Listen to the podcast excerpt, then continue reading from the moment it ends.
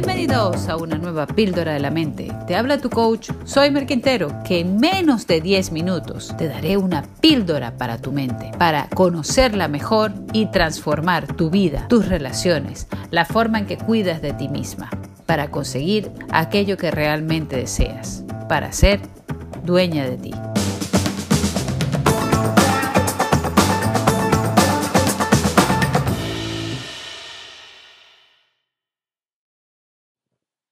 Todo logro en la vida lo precede una decisión. Quédate conmigo el día de hoy para contarte los tres pilares que te pueden ayudar a conseguir aquello que realmente quieras.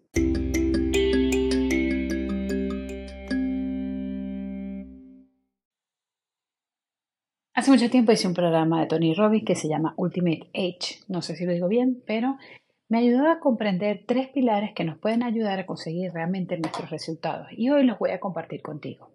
Porque me parece que estos pilares puestos al servicio de nuestra familia y de nuestras relaciones nos pueden ayudar a conseguir aquello que nosotros realmente queremos.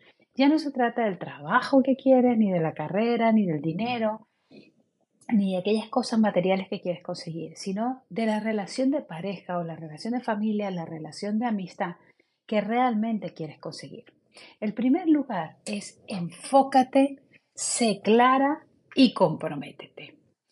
Cuando tú quieres conseguir algo en la vida, primero es establecer claramente qué es aquello que quieres. No sé si te das cuenta, pero a veces somos como muy claras para definir aquello que queremos en el trabajo, pero no lo vemos con claridad, por ejemplo, con respecto a nuestros amigos. De tal modo que a veces asumimos una actitud como pasiva, esperando pues que nos inviten o que nos animen o que estén pendientes de nosotros sin darnos cuenta de que nosotros tenemos que establecer una meta también en nuestras amistades. Lo mismo pasa en la relación de pareja. Pasamos a ser como más quejica y a esperar recibir sin idear qué es aquello que nosotros realmente queremos. Entonces, vamos a hacernos la pregunta, ¿qué es una vida extraordinaria para mí en relación a mi relación de amistades? ¿Qué necesita mi vida para pasar al siguiente nivel? Por ejemplo, con mis amigos, con mis hijos, con mi pareja, con mis padres, con mis hermanos. Enfócate en algo y sé realmente clara. O sea, define con claridad cómo quieres que sea tu relación de pareja. En ese momento en que tú lo ves con claridad, ahí empiezas a tomar una decisión. Cuando yo pienso cómo quiero que sea mi relación de pareja, lo veo claro, es mucho más fácil que yo decida, esto es lo que yo quiero. Cuando yo tomo una decisión, entonces ya lo hacemos con pelling, o sea, nos comprometemos con esa decisión. Y ahí es cuando vamos a, al segundo pilar. El segundo pilar es obtén las herramientas que te van a acercar a ese resultado. Si yo estoy pensando que yo quiero que mi relación de pareja haya mucha comunicación, que salgamos, que nos sintamos muy unidos, que riamos juntos, eh, que lleguemos a viejitos, que tengamos una salud que nos acompañe, que nos permita tener una calidad de vida a lo largo de los años. Entonces, el segundo pilar es obtener las, herramientas necesarias para ir a por ello. Por ejemplo, eh, a lo mejor hará falta que yo empiece a identificar lugares por mi zona en donde pueda salir a cenar o eh, un retiro de matrimonios, eh, una charla por acá, un libro por allá, un terapeuta donde asistir de vez en cuando para que nos ayuden los problemas que más nos cuesten, o, un orientador familiar o un coach. Entonces, cuando ya tú defines cuál es tu target, cuál es tu objetivo, qué es lo que tú realmente quieres, puedes ser más eficiente si te haces un plan. Un plan es teniendo claro aquello donde que yo quiero conseguir y por qué es importante para mí, ahí entonces cuando puedo pensar en esa herramienta cuáles son las herramientas o cuáles son las acciones necesarias para llegar hasta ese lugar. Si tú no te pones primero lo que quieres, que es como pasa mucha gente por la vida, pues empiezan, eh, bueno, yo quiero este colegio para mis hijos, quiero que vayan a ajedrez, quiero que hagan esto, quiero que hagan ello. Están centrados en la estrategia sin definir claramente qué es lo que quieren. ¿Qué es lo que quieren? Háganse una visión de cómo quieren que sea su hijo de mayor.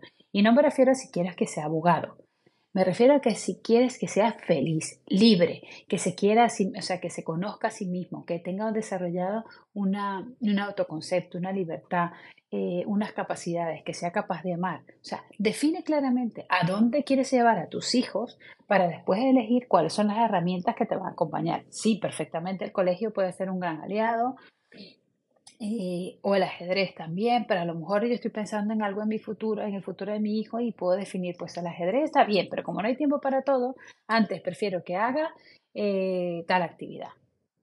Y como quiero que tenga una adolescencia saludable, y para saludable para mí significa esto, esto y esto y esto, pues desde ya voy a empezar eh, a trabajar ciertas cosas con mis hijos. Entonces, ¿cuáles son las herramientas que me pueden ayudar? Pues bueno, yo ahora, pues que quiero que, que cuando sea adolescente yo sepa dónde va.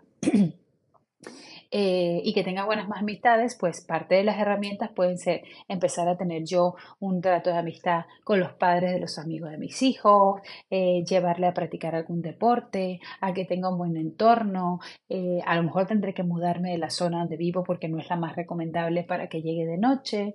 Em, también tendré que pensar qué clase de música quiero que escuche de mayor, porque a lo mejor eso implica que desde ya le tengo que educar el oído. Tendré que ayudarle a manejar eh, determinadas cosas de sus virtudes y por lo tanto, pues a lo mejor no le puedo consentir que coma solo lo que quiere, sino que desde ya le empiezo a enseñar pues que hay que esforzarse un poquito más y comerse las lentejas, porque en la medida en que un niño se come las lentejas hoy, el día de mañana será capaz de decir no al alcohol. Pues sí, parece mentira, pero esas pequeñas tonterías en el principio, esas pequeñas cosas que a veces parecen una batalla, en la medida en que las ganes, puedes conseguir que en el futuro sea eh, que ganes la guerra, ¿no? Y luego el tercer pilar es integrar y anhelar, es decir, ser capaz de todo aquello que tú estás haciendo, conectarlo con el fin al que quieres llegar, porque muchas veces las personas olvidan para qué hacen lo que hacen.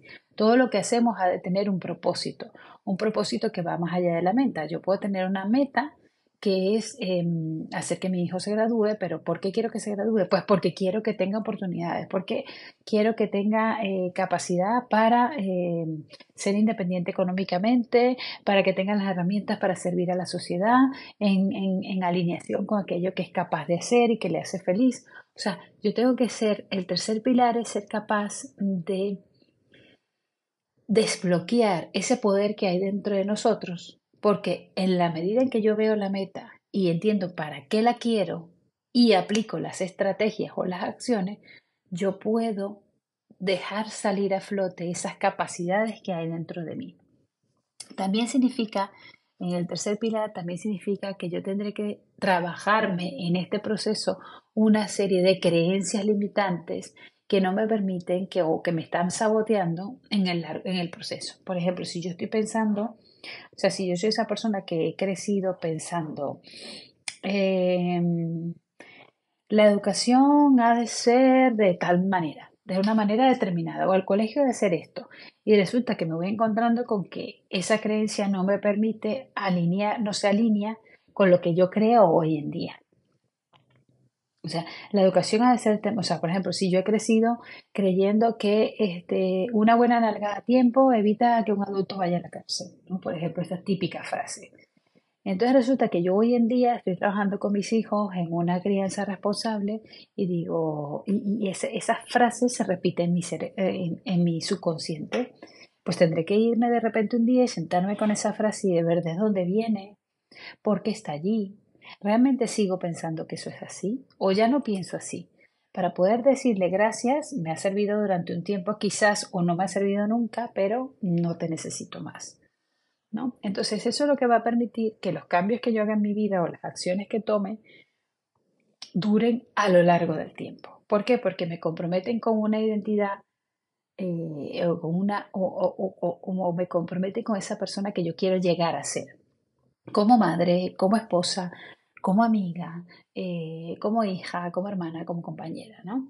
Y luego una cosa muy importante es, eh, no se trata de los recursos que tienes, sino de la capacidad que tienes de usar los recursos que sí que posees. Porque muchas personas dicen, ah, yo pues que, que si estuviera dinero llevar a mi hija al ballet de no sé qué. Pero claro, como no lo tengo, o sea, perdona, vale, está bien. O sea, no se trata del dinero que no tienes, se trata de los recursos que sí tienes. A lo mejor hay una amiga en tu barrio que baila muy bien y que le puede enseñar ballet. Eh, a lo mejor tú puedes ponerte a bailar con ella. A lo mejor pueden ver vídeos de YouTube y no, no quiere decir que eso la vaya a convertir en la bailarina de Nueva York, pero que tú ya le vas educando en el afecto o en la sensibilidad hacia el ballet. Y a lo mejor en determinado momento pues puedes descubrir una academia en donde hay una beca. Es decir, no se trata de los recursos que tiene, sino de la capacidad de emplear los recursos que sí que posee.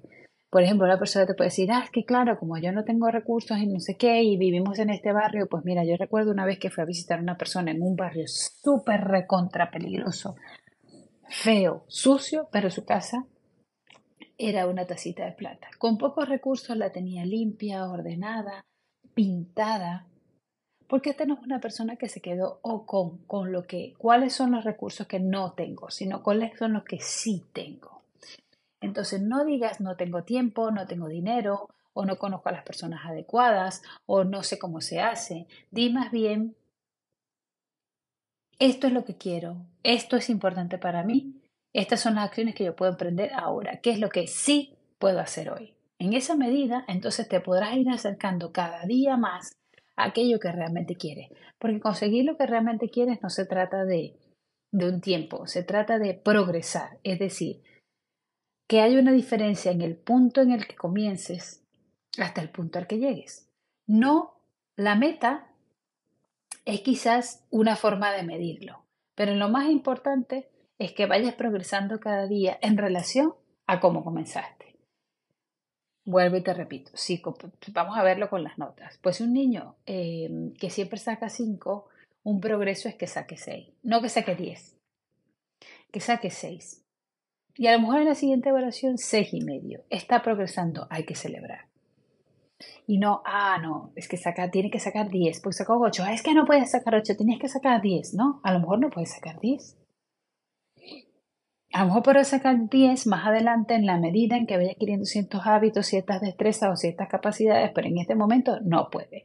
Así que más vale centrarse en aquello en que tienes ahora, con miras al futuro y empleando los medios que ya posees para ir cambiando las cosas, ir progresando e ir midiendo en el camino para que vuelvas a reformular tus estrategias y la visión a la que quieres llegar con tus amigos, con tu pareja, con tus hijos, con tus padres, con todo. Las técnicas de coaching que se emplean para sacar adelante un negocio, un emprendimiento, son perfectamente aplicables para tu familia, para conseguir aquello que tú realmente quieras, porque al final esa es la empresa más importante que tendrás en toda tu vida.